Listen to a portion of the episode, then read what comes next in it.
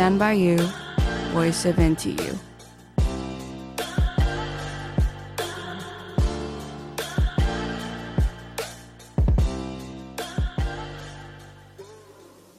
大家好，欢迎光临台大之声，我是主持人 Alan。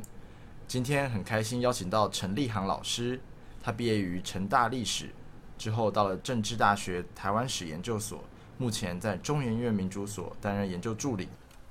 从日本回来之后，立航老师参与了许多的历史考证工作。就像我们小时候一开始接触历史的来源，有可能是电视、电影。或者是漫画小说，但是不管是电视、电影、漫画小说，或者是宫廷剧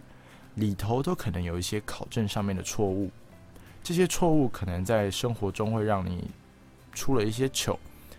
曾经有一个历史考题是：下列何者谁曾经来过台湾？那题目之中出现了嘉庆皇帝。当时嘉庆君游台湾这部影集非常的火红。因此，很多人选择了嘉庆皇帝，但是事实上，嘉庆皇帝并没有来过台湾，所以历史考证工作就显得格外重要。那么，立航老师目前就在从事相关的工作。我们今天就来听听立航老师是如何从专业的学术研究者到参与历史普及。首先，想请问一下老师，自己本身的研究方向是什么？为什么会踏上历史之路？你认为跟外界想象中最大的不同是什么？各位听众朋友，大家好，我是陈立航。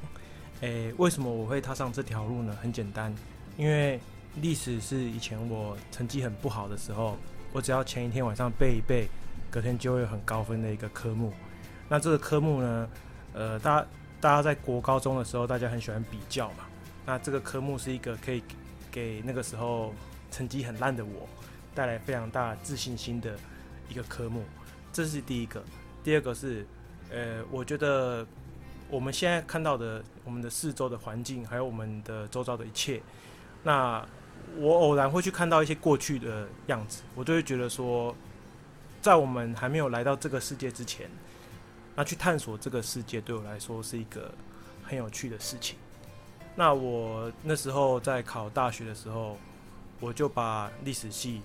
我就填了很多间历史系，那到最后很成功的也进到成大历史系，那历史之路也可以说是从这里开始的。啊，那那老师，你现在就是有没有什么主要的研究方向，或者你自己在攻读硕士的过程之中，你选择的题目是什么？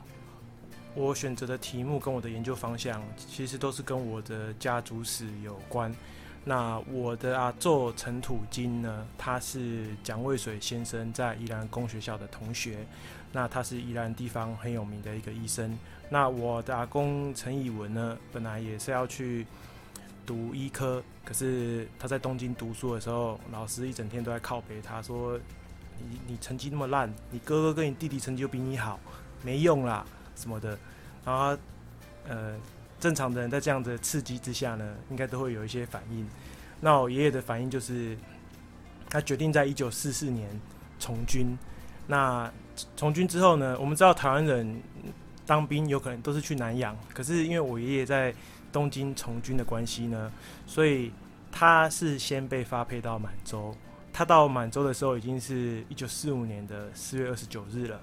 战争结束的时候，他也来不及撤回日本本土，所以就去了西伯利亚。那他在西伯利亚有战俘经验，是很少有台湾人有这样的经验。那呃，这样子的我家族的一个背景，其实也影响了我，影响了我的研究方向。在我大学的时候，我就对台湾史很有兴趣。进了正大台史所之后呢，那我也。想要尽量做跟我家族有关系的，我就选择了日治时期。呃，本来我是要做在厦门的台湾医生，后来我的指导老师钟书敏，他跟我说，呃，只做厦门恐怕没有办法支持一个硕士论文的规模。那他希他建议我做到全中国。那做全中国的话，它有个好处是，它可以比较不同地域之间，呃，为什么这个地方。台湾人为什么会来这个地方？个别区域之间有什么差异？还有不同时期，有的时期可能去这个地方的人比较多，有的时期可能去那那个地方的人比较多，这都会有一个可以比较的一个依据。日治时期去中国的台湾医师，他很有趣的一个现象就是，他有些人他在台湾是没有没有办法拿到执照的，无照，那那所以他就不得不到对岸去，因为对岸他对于执照的规范可以说是没有规范。比如说我以在厦门好了，厦门台湾的医师就主打说，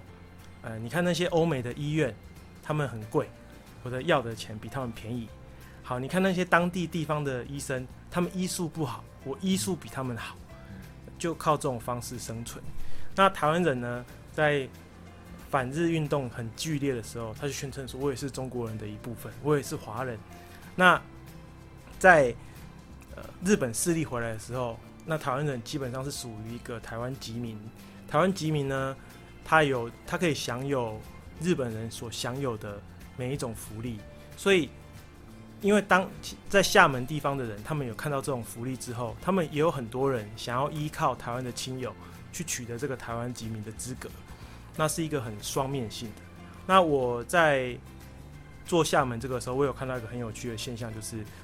嗯、年轻一代可能比较少听过一个歌手叫翁倩玉。嗯那翁倩玉女士她的祖父翁俊明，嗯、我们以前、呃、都被塑造成是爱国医生。那，但是我在档案里面有看到日本人对他的描述是，如果翁俊明这样子的人多十多几个的话，有十个翁俊明的话，嗯，我们台湾总督府可以拿下整个福建。哦，我想听到这样，大家就应该知道是什么意思。嗯，那我看到档案也是翁俊明早期跟台湾总督府他的关系也非常密切。那他后来投向重庆，有可能是他的自己的认同，或者是各种转向。我我我不会去批评说他就是导向哪一方，因为我认为台湾人始终是在中日的夹缝之下去寻求自己的生存方式，所以两面是台湾史历史发展给我们台湾人赋予的一个基因，这没有什么不对。那本来我正大台史所毕业之后，我是。想要继续攻读博士，我也申请了，并进入了东京大学。那我本来要在东京大学做的是日治时期台湾人去日本习去读医科，我想要研究算是留学生史的一个范畴。但是因为后来我觉得，呃，学术界的环境其实和我想象的不太一样。嗯，那我觉得在那样子的环境之下。第一个我过得不是很快乐，第二个我觉得我好像不那那里好像不是一个可以让我好好发展我自己的一个地方，嗯、所以我后来就回来台湾了。那其实刚刚老师有提到，就是说他有去日本读书哈，我就会很好奇是说在去日本读书，那老师也是读就是历史嘛，对，那在这个攻读历史的这段期间，老师感觉到日本跟台湾。对历史教育最大的差别是什么？可以老师简单讲一下。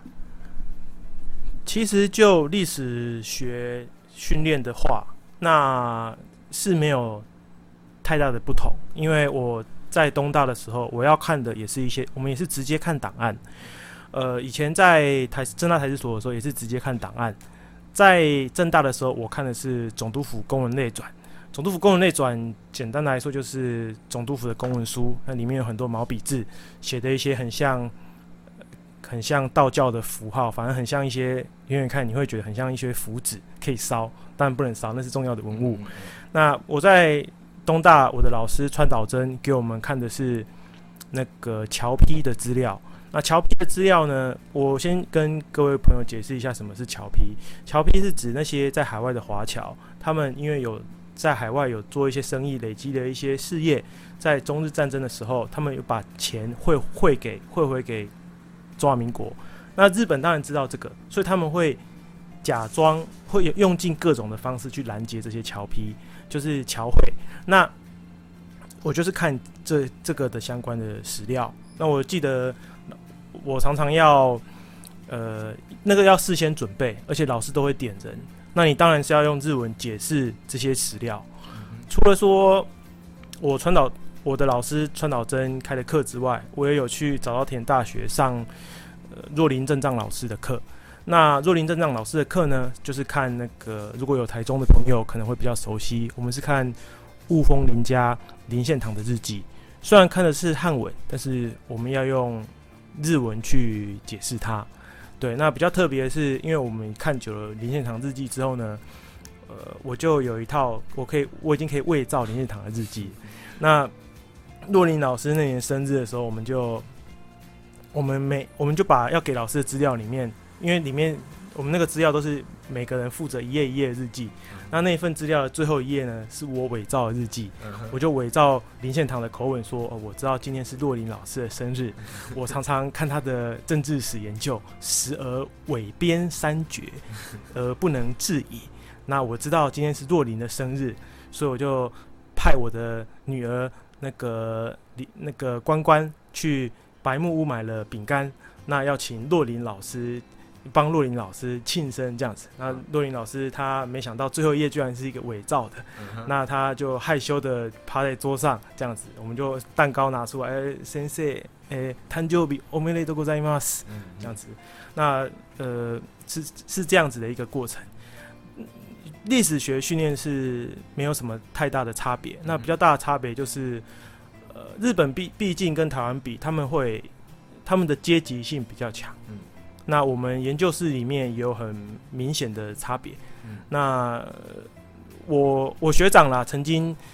在因为研究室都会有忘年会，嗯、那在忘年会的时候呢，他就他他要负责才艺表演，他就上去做一个，他就上去用很严肃的学术的格式，然后他的那个题目是川岛研究室内权力构造的差别。他的他最上层的就是呃其他。研究室的人，他在我们川岛研究室有，因为有些其他研究室会过来听课嘛，嗯，然后在我们研究室里面地位最高的是从其他研究室来的人，嗯，然后这是最上层，那最下层是呃留学生，就是女外国来的女留学生，这是位阶第二第二高的，再来是呃留学生的男学生，男留学生，那最底层的呢就是日本人学生，嗯，就他是暗讽说，就是老师你都在压榨我。但老师也知道，这是他是大家都是开玩笑的，所以大家都笑得非常的开心这样子。不过日本还是一个呃压力非常大的地方，所以呃报告被批评，那被骂的很，他们骂人是不带脏字，但是你呃被骂还是会觉得，因为有你有可能报告的前一天你熬夜，甚至觉得自己好像很努力的想了一个很新的方向，也很有进度。那你报告的时候又被重新扫到，就是好像又回到原形，所以很多人都很很挫折。那就是一个这样的挫折环境之下，那我也开始想说，到底这样子这这样的环境是真的适合我吗？那那时候一直不断的在想。那经过了就在那边待了一年内，我就决定回来台湾。啊，除了老师说的专业的学术写作之外。他回来台湾之后，也参与了各式各样不同的作品。那能不能就是稍微聊一下，就是说，除了学术论文以外，自己参与过那么多的可能，呃，不是就是论文之外的作品之中，哪一个是让你印象最为深刻的？印象最深刻的哦，就是我之前曾经在某个论坛有写一些日本连续。杀人犯的文章，嗯、那我写了几个案件，比如说，如果有看过《感官世界》的朋友，可能就知道我在讲什么。那个不知道的，我可以跟大家讲。简单来说，就是一个日本的情，一个女生，她是她把她的情妇杀了之后呢，然后她把她情妇的那个生殖器给砍了下来，然后带着她情妇的生殖器逃走。那我我去写的时候，我就会偏重。我就会回去看，呃，去回去资料库里面看许多当时原始的档案、原始的报纸，它是怎么去记录这个事件的。那我们写的时候，我们也要写的非常的精确，因为我曾经我第一次交稿之后，呃，编辑把我稿子退回来，他告诉我说，他觉得我杀人那边写的不够详细，所以我又去资料库里面找，就说哦，那个这个阿布定呢？他是拿牛刀把他的，呃，他是先拿那个和服的腰带，然后用和服腰带把它套到那个呃男主角的脖子上，把他勒死。勒死之后呢，再用牛刀呢把那个男主角的那个阴茎给切了下来，带着阴茎逃跑。那他而且他逃跑之前呢，他还把你知道以前旧社会男男男生有那种兜裆布，嗯，拿兜裆布，他把那兜裆布当成他自己的腰带，上面还还有沾血哦。他被警方逮捕的时候，还告诉警方说：“这上面有我情郎的味道，我绝对不会把这交给你们。”哇，我想说，我这个之前台湾乡土剧才有一个什么，这是佳明的味道，然后手上还有一团，有没有？啊，可是我今天是看到日本版的，真是非常了不起。但是我写过。呃，杀人连续杀人事件。那除了这之外，我有写过什么日本的分尸案，还有还有豚肉事件。那呃，豚肉事件呢，就是我你知道，在一百年前，其实现在的医疗，大家对医疗的观念跟我们现在的医疗观念很有很大的落差。以前还是会有一些迷信。豚肉事件呢，简单来说，就是男主角他为了去跟他。为了向他太太的哥哥示好，然后他太太太的哥哥有得汉生病，就是麻麻风病。那他那时候那时候有迷信说麻风病吃人肉可以治好，嗯那他就是去把附近的少年给杀了。杀了之后呢，他把那少年的眼睛给挖了出来，然后屁股肉给割了下来。那屁股肉割了下来之后呢，他就带着割取下来的肉。他先到那个事发地点在东京、啊，他就先到附近买那一个干锅，再再买一个陶锅，然后雇一艘小船到那个呃，各位如果有去东京的话，坐那个游船，可能会经过到东京的海边，我开开船出去，然后在船上呢，他就先把豚肉放到那个干陶锅里面加热，炼出了这个豚肉精华。别不要怀疑，真的是豚肉精华之后呢，然后他就带着这个精华，路上顺便买了鸡汤，把鸡汤跟这个豚肉精华混在一起，回去之后呢，就献给他的他太太的哥哥喝。那最后当然是被逮捕了。那我就我就反正我就是专专门写这些很猎奇的案件。对。那。呃，这这这案件不是说我把猎奇的东西铺陈出去就好，那它有一个起承转合，它要有一个呃吸引读者的一个情节的桥段，嗯、然后我就是从这个过程当中慢慢训练我的书写，因为我的书写其实一开始也写写的蛮不好的，嗯、那我我的硕士论文口试呢，它是一个我的口尾们跟我的女朋友现在是太太了。在抱怨我文笔的大会，好，那当然当然最后他们顺利的通过了，只是因为我的书写在那个时候是不太好，也但是呃各位听众朋友，如果你觉得你自己书写不太好的话，千万不要气馁，你经这种只要经过慢慢的训练，你去看一些书，你去多多写，最怕就是你不写，那你只要去写，慢慢去看书，不断的改进，你你就会写得非常好。嗯，那我自己对自己的要求是。我希望读者看到我的文字，一看到就会被我的文字给抓住，不会有。我希望我的文字不要去排斥读者，让他一看到，用台语讲就是，一一看这个条诶啊，把主头告位看好料。嗯，我我这是我对自己的要求。嗯，对。历史学家卡尔曾经说过，就是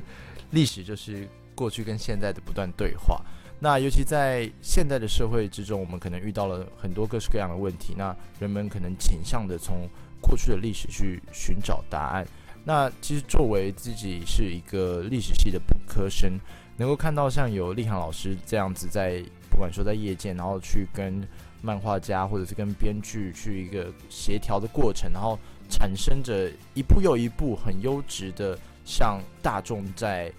推广，就是。我们史学到底学的什么东西，然后去做一个沟通，然后让我们现在看到的历史普及的东西能够越来越好。那其实这对于本科系的学生来讲是一一件非常鼓舞的事情。那其实也很希望说，我们的社会开始越来越重视，不管是我们台湾的历史，不管是这个世界历史，就是说我们能够去更清晰地掌握过去发生的事情，然后进而的或许能够在现代社会上找到一些问题的解法。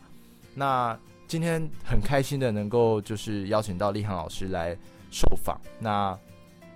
感谢您收听本期的台大之声，我是 Alan，那我们下次再见，拜拜，拜拜。